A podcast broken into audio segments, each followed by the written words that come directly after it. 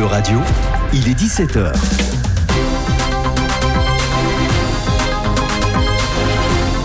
E-Radio, animons l'Europe.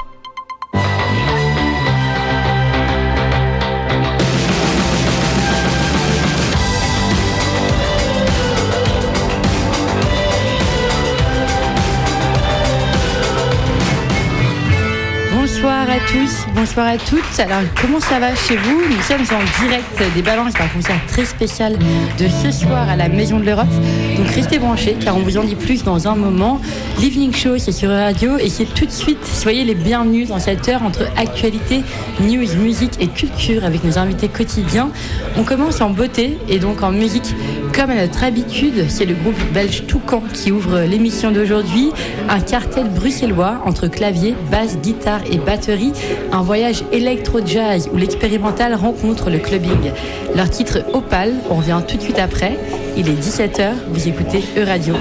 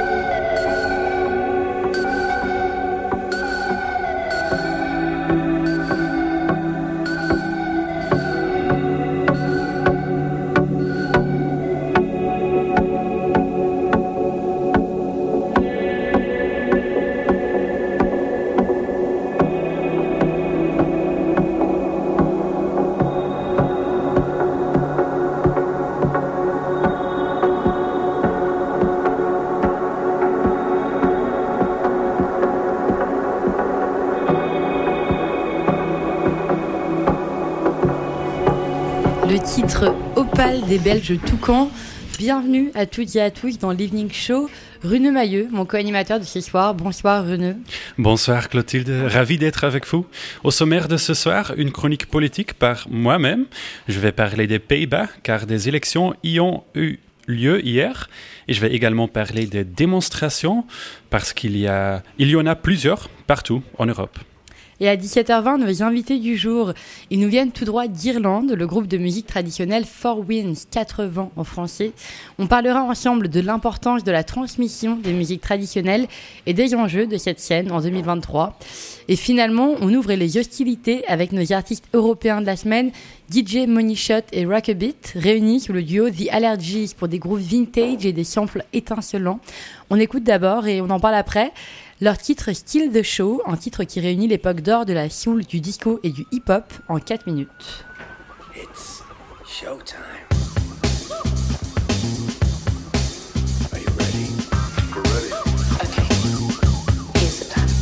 Was hanging out at Allergy HQ, but we were talking about the stuff we thought we needed to do to break through. When all of a sudden Adam had a look in his eye, and he asked me, Roy, are we busy tonight? We both said no, we're up for whatever. Ad grabbed the phone and started to ring Trevor.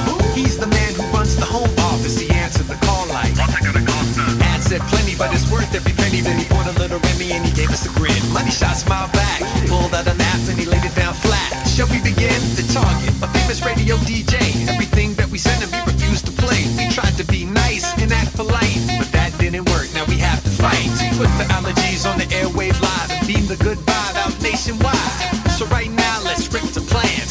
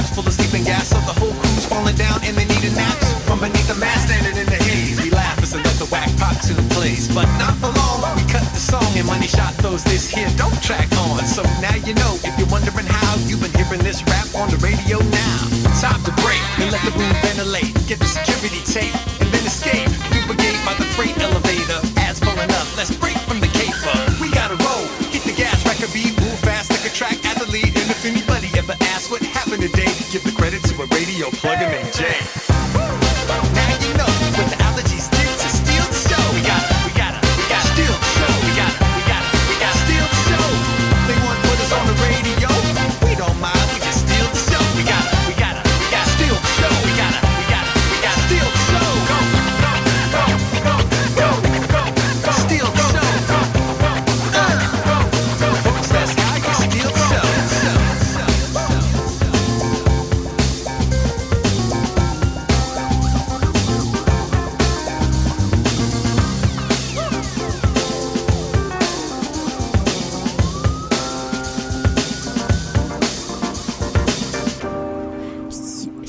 The Show du duo anglais The Allergies.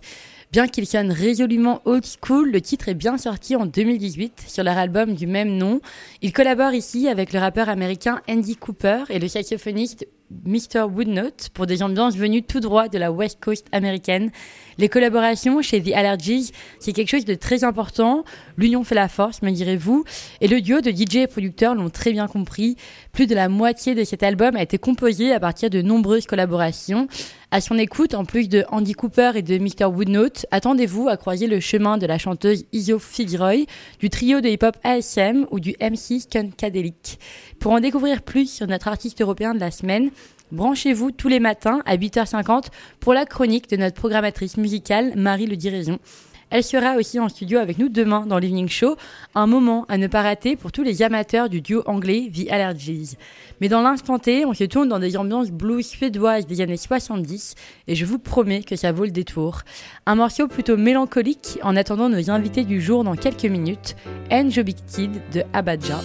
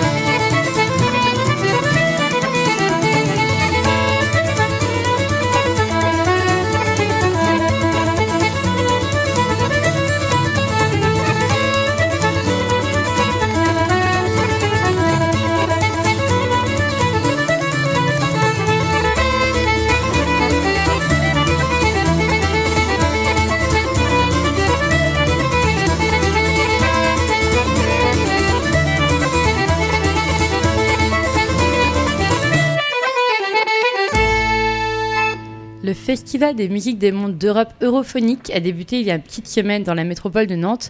Et ce que vous venez d'entendre est un avant-goût du concert de ce soir à la Maison de l'Europe. Le quatuor irlandais Four Winds nous fait l'honneur d'une performance exceptionnelle. Mais avant ce concert inédit, ils ont décidé de s'arrêter à votre micro, Rune Mailleux, pour discuter de l'importance de la transmission des musiques traditionnelles. Il est 17h22, vous écoutez l'Evening Show et c'est l'heure de notre interview quotidien. EU Radio. Next to me, we can find Tom Delaney from the Irish band Four Winds, who is playing tonight at the Europhonique Festival, a festival focusing on world music with an emphasis on traditional music. The festival is taking place here in Nantes. It started last week on the 9th of March and lasts until the 19th. We had an interview with Maël Hougrand, the organizer of the festival, last week. And today we have the honor to talk with uh, an artist. Tom Delaney, how are you? Good, I'm great. Thank you. Thanks for having me. Our pleasure. Um, welcome to Nantes. Welcome to France. Is it your first time in the city? Uh, no, it's not actually. I've been here a few times already over the years. Um, we've spent a lot of time playing in Brittany. Um, Brittany being a kind of a part of the Celtic countries, we've um, we're very often invited to different festivals and different uh, venues. So I've been to Nantes a, lot of times, and I, I really like it. It's one of my favorite places in, in France, actually. Glad to hear. And you've played in Nantes as well. Uh, yeah, yeah, we played in Nantes, different um, different venues and different places. Yeah. Um, this evening you are on your own at our microphone, but in total you are with four. Um, where and, and how did you all meet? When was the band created? So um, originally the band uh, came together in 2013, 2014. Um, uh, myself and Caroline Keane, the concertina player, uh, met at the University of Limerick, uh, where they have um, an amazing traditional music program. Uh, where I was doing a master's in traditional music performance, and Caroline had just graduated from a BA. So when we started playing music together, we put a band together, and then we added two more musicians um, Robbie Walsh on bodhrán from Dublin, and Derry Farrell from Dublin as well on bouzouki and vocals. Um, that was back in 2013. And um, yeah, and then the band took off from that. Now the lineup is slightly different uh, tonight, uh, just but um, but that was the original, yeah, the, the original band back in nearly 10 years ago already. Europhonique is a festival of world music, of traditional music. What can we call your style of music as a group? Is it traditional? Is it folk? Or, or can we even be more specifically? That's a, a really good question. I think um, we are all traditional musicians, but um, um, I, we would be very influenced by the music of the folk revival of the 70s as well. So, because we do a mixture of traditional dance tunes and folk songs, um, we could. I suppose we could be called a folk band as well. You know, it's uh, it, in Irish music. There's a very fine line between folk and traditional. Uh, traditional is usually more music for dancing, and then folk would be more songs about um, I don't know songs about the people or, or more recently uh, written songs or acoustic songs. So, but we're very lucky in the sense that Irish music kind of gathers the two together and makes what we call Irish folk at the moment, you know, or Celtic music or whatever you want to call it. I, I read on the website of Europhonique um, that you are giving a modern, energetic interpretation to folk. What does that mean exactly, and, and how are you doing that? Um, I suppose what we're, we're, we're doing is we are taking old traditional melodies, but also more recently composed traditional tunes, and we put them together, and we are arranging them in a, in a way that it kind of so it appeals to uh, maybe possibly a wider audience that wouldn't necessarily be um, aware of that you know traditional music. So um, our tunes are are arranged in a way that people can still dance to them. They can still recognise them as traditional, but at the same time, if you don't know anything about Irish music um, and you hear it for the first time, you can still really enjoy it and really understand a small part of it. You know, so it's it's really kind of caters for all types of audiences, um, and um, and when we get going and we're you know full of energy, it, it's fairly it gets very lively. Uh, which is what traditional music is for. Well, a part of traditional music is for dancing, so we kind of really enjoy passing on over that energy to the audience and and raising the roof, you know. Mhm. I guess you could dance to the song we just heard. Um, I also saw you brought some interesting instruments with you, uh, instruments I haven't particularly seen before. What, what are those instruments? So tonight on stage we have um, Donna Hennessy is going to play the guitar. So you've obviously seen a guitar before. Uh, so he would be probably the less exotic instrument that we have. Uh, I personally play an instrument called the Uilleann pipes, which are the national Irish bagpipes. Uh, they are uh, kind of an indoors version of the bagpipes, and they are operated with your elbow uh, to pump a little bellows. So Uilleann is actually the Irish word for your elbow. And um, yeah, they're one of the many versions of the bagpipes, but they're the, the Irish ones. Um, I'm also using an instrument called um, an Irish bouzouki, which is originally Greek or Eastern European, but in back in the late 60s, early 70s, the Irish decided to try it out, and now we've adapted it to Irish music. Um, Caroline Keane is on an instrument called the concertina, which um, would be of the same family as the accordion, maybe, or the bandoneon, or um, again, very, very common in Irish music, Scottish music, uh, English folk as well. And then Alison Crossy is on the Irish drum called the bodhrán. Where did you learn how to play those instruments, or more generally, how did you get in touch with this style of music? Well, um, my dad is a musician, so I grew up listening to Irish music. Um, uh, as a kid, we just we just were handed um, a little tin whistle, a little flute, and just taught how to play. And that's how I developed my interest. We were just listening to lots of CDs and LPs of all these great bands, and um, my dad plays the the violin, the fiddle, and uh, the guitar, and sings, and and we had flutes and pianos and banjos and everything at home apart from pipes, and that's probably why I wanted to play the pipes. So I managed to convince him to buy me a set of pipes, and I started learning. Um, and yeah, so it's a kind of a family family thing. And then I studied, as I said, at the University of Limerick, uh, where I did a masters in music. So I kind of specialised in, and in order to make it a make it a career, you know, and take it more seriously, I suppose. Ireland is known for its traditional or folk music, but is it still very, very popular even today? Absolutely, yeah, yeah. Traditional music is stronger than ever. Um, it really, really is uh, a, a, a massive, um, a, a massive type of music in Ireland. There's so many young kids picking it up. Uh, people learn, like kids learn the whistle at school, and you know, you. Um, I mean, we all t- like we all teach music. Um, our kids all play. There's opportunities for kids to play together. Not only do they t- like can they take, for example, just lessons, they also learn um, to play together. So they also take lessons to play together. So even you could you could be 12 years old and learn the flute, but on Saturday afternoon you go and play with other kids that play fiddles and banjos and accordions. So you learn how to play with other kids that have different instruments and stuff like that. And there's um, there's competitions as well, which really encourages the kids to practice and learn and get better. And there's festivals all over the country every weekend. There's something where you can go and play and meet other musicians. And it's a very social type of music in the sense that it's part of the tradition to get together and play together with other people, uh, to exchange repertoire and stuff. So it's very attractive to to kids, to but grown ups as well. I mean, there's lots of adults that decide to pick it up later on. It's it's it's very very popular, and it's getting better. And is it important to you that it stays popular, that it stays present uh, today? Because I guess in other countries, traditional music is more disappearing. Yeah, I think. Um, yeah, I'm very, very proud of of of the music that we play, and I think it's it's a massive, massive part of our heritage, um, because not only does it kind of it allows people to um, uh, it allows people to connect with where they're from and, and, and who they are and their country and their history because because it's folk music it's very inter, um, interlinked with the history of the of the country and the history of the people.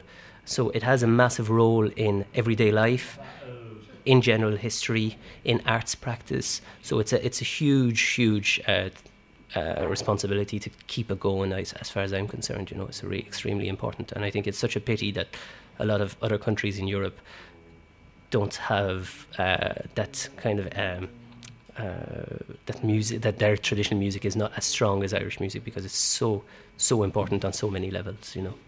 How is it to play today in France or in general in other countries? Do you see a difference um, when you play here than playing in back in Ireland? Uh, yeah, it's it's it's different. I think people understand it to a different uh, to a different level, but I think that's the probably the magic magical part of of traditional music is that people love it anyway, whether they understand what's going on and what it means, or even if they don't understand the words, it doesn't matter. It's it's really attractive. I don't know why, and I'm really lucky that I grew up playing that music. So I don't, I didn't pick it up because I liked it. I just picked it up because it's what we what I did as a kid. But I feel extremely lucky that I play a type of music that's so popular and so aesthetically pleasing that people that don't even know what it is can still go and listen to it and go, I like this. I don't know why, but I like this. It's it's amazing. We're very lucky, you know. And how do you see the future of traditional music? Do you feel like there is a revival going on at the moment? Yes, yeah, absolutely. And it's funny, it's going in a lot of different directions. Um, there are bands uh, out there that are breaking boundaries and you know trying new things and composing new music with a, a very strong influence of traditional music mixed with jazz or funk or dub or techno, you, anything is tried out. But there's also a strong revival of very, very traditional and more roots and more folk and more raw as well. So I think there's there's a huge revival and there is something for everybody in it as well. You know, if you don't like the modern stuff, you can go to something that's way more traditional. If you don't like the stuff that's too traditional, you can, you know, there's there's so many ways to listen to Irish music. There's on so many levels. It's amazing. Like we haven't heard the last of it. Yeah, I don't think so. Okay, uh, thank you, Tom Delaney, for um, being at our microphone. I recall that you are part of the band Four Winds and that you are playing tonight at Europa Nantes as part of the Europhonique Festival at half past seven. That's it. Yeah, absolutely. Merci beaucoup Rune, merci au groupe Four Winds pour nos éditeurs qui ne parleraient pas anglais. Ils sont en concert ce soir à la Maison de l'Europe dans le cadre du Festival de musique des mondes d'Europe Europhonique. Nous, de notre côté, on continue notre voyage musical sur l'Evening Show de radio avec le titre Cosmic Karma de Soul Syndicate et Deb Trooper.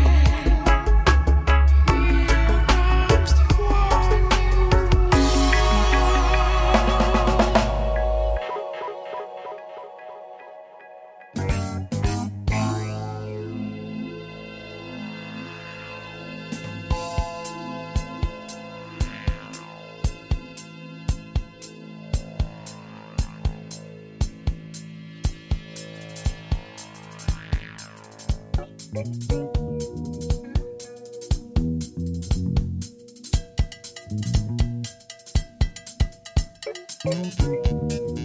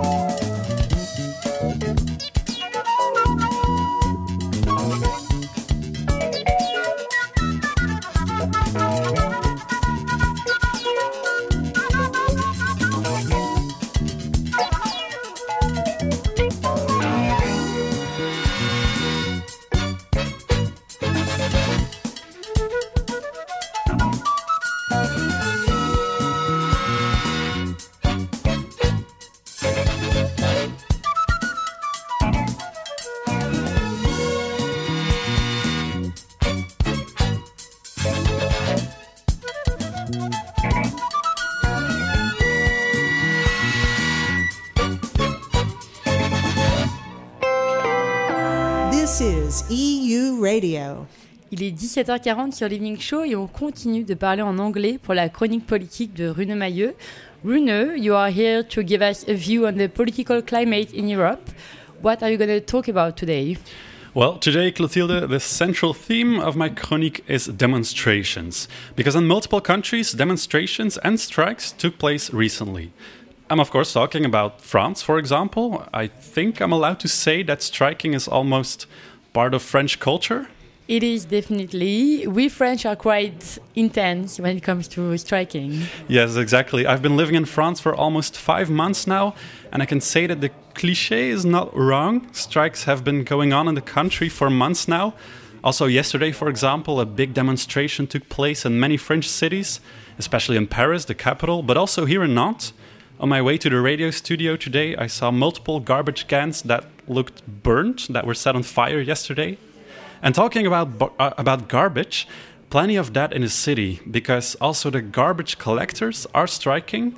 You may have seen pictures from Paris where garbage is really piling up in the streets with rats and an unpleasant smell as a result. But also here in Nantes, a lot of garbage. And I saw with my own eyes yesterday how protesters used garbage to burn or at the police. Yeah, I saw it too. I guess a lot of French citizens just don't feel like working in Hill 64. Yes, I guess so too, because that is indeed what the strikes are all about. A proposal from President Macron to raise the minimum retirement age from 62, what it is now, to 64. The law also hikes the requirements for a full pension and would abolish the retirement privileges enjoyed by some public sector employees, such as those at the Paris Metro. But were there also protests in other countries? Yes, exactly. Um, yesterday was so called Budget Day in the United Kingdom, the day where Minister of Finance Jeremy Hunt presented his budget plans to Parliament.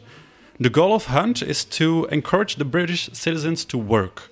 But for most Brits, it was a day to express their dissatisfaction with high inflation and the associated high cost of living. A lot of people striked to ask for a pay rise. And who exactly striked? Well, the metro, for example, the London Underground, came to a complete standstill yesterday, and a demonstration took place close to Westminster. The people who were present were doctors, um, journalists from the BBC, teachers. A lot of schools were closed or are closed, both today and yesterday. And it is not the first time. I already talked about the high inflation in the UK a few weeks ago. And for the underground in London, it was the seventh time yesterday in a year that employees were on a strike. Main reason of the strikes there are the upcoming pension reforms, like in France, and a planned staff reduction. And you also wanted to talk about the Netherlands because elections took place there, right? Yes, elections took place yesterday, not on a federal level, but provincial elections. The most important elections are those for the House of Representatives, which should, which- which should take place in 2025. But don't underestimate the importance of these elections, because it's the provinces that delegate the members of the first chamber, the Senate. And what are the results? Well, it is important to mention that since last election, a new party was created called BBB, BBB, or Boer, Boer-Burger-Beweging, translated to English, Farmer Citizen Movement. So a very rural pro-farmer party. Polls beforehand showed the party would score well, but what yesterday happened is, is unseen. From out of nothing, it looks like the party is going to get 16 seats out of the 75 in the Senate. It is now the biggest party, and almost all other parties lose seats. Caroline van der Plas, the party leader, said, and I quote, The results are not normal, but actually it is normal because we are a party of normal people. Said otherwise, extraordinary results, but no surprise because we are party for average people. Despite their name, not only for farmers, thus, but for all people in rural areas or less rural areas. And is there a specific reason that this party got so many votes? I said the central theme of this week is demonstrations, and there is a link between demonstrations and the Dutch elections. The current Dutch government is implementing harsh policies aimed at clamping down on nitrogen emissions from farms, and a lot of farmers were not satisfied with that. With as a result, huge farmer protests that took place in the past months and even years. They used tractors to block roads and so on. So that explains partially the victory of the new pro farmers party. Merci Runeux. Les actualités, politiques avec vous en anglais, je le rappelle, c'est toutes les deux semaines dans l'Evening Show de radio. Et tout de suite, un peu de pop avec les écossais Night Shift. On écoute Hologramme.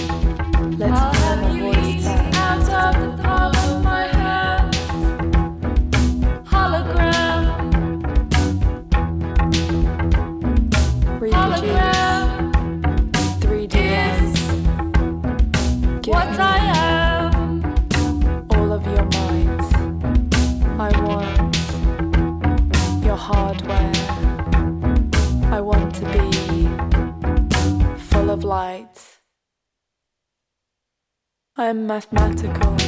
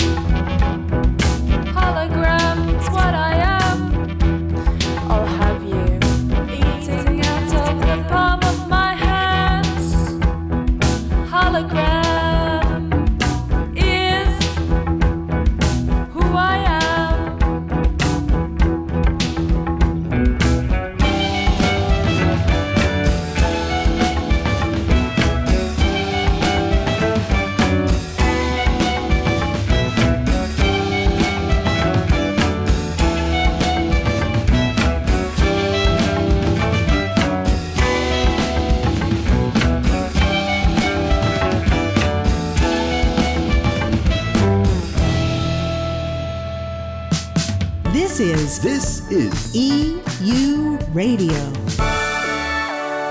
Euradio.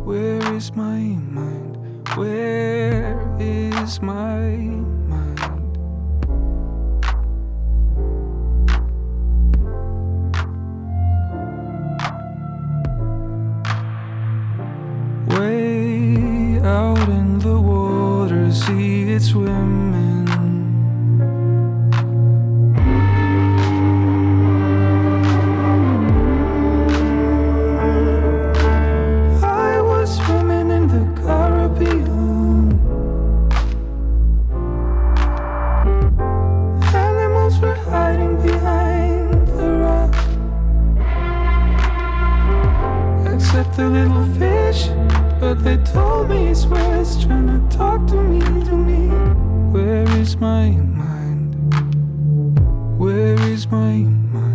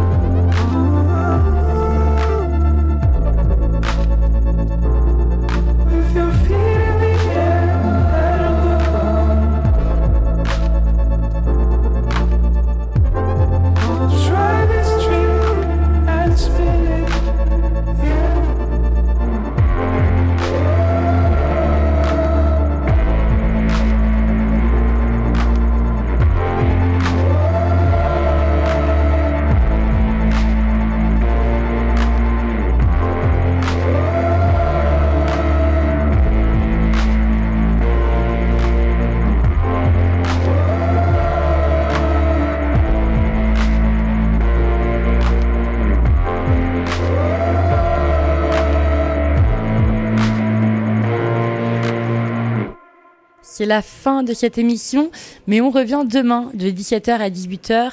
On parlera de la place des femmes dans le domaine de l'agriculture avec notre journaliste Vincent Lepape. Marie Le Dirigeon de la, de la programmation musicale de radio sera avec nous en studio pour sa chronique L'artiste européen de la semaine. Et comme tous les vendredis, l'agenda culturel du week-end en région à ne pas rater. Mais à ne pas rater également, c'est dès ce soir à la Maison de l'Europe à Nantes. Le groupe de musique irlandaise Four Winds sera à 19h30 en concert dans le cadre du festival Europhonique. Merci à mon co-animateur de ce soir, Rune Mailleux. Merci à Édouard Souchu à la réalisation de cette émission. On s'offre tout de même le temps d'un dernier titre ensemble, Place de Verdun de la Féline. Passez une belle soirée sur Euradio.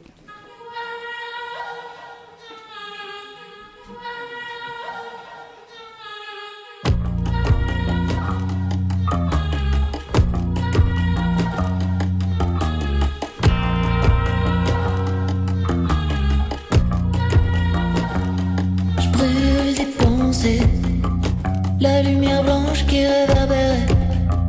Je me cache les yeux pour y voir clair. Ça pique un peu de tout défaire. C'est, ça me fait bizarre. Qui est cette fille dans mon placard? Un jean, un pull tout déchiré. Et toutes ces lettres que t'écrivais. Tu venais de la capitale. Admiration,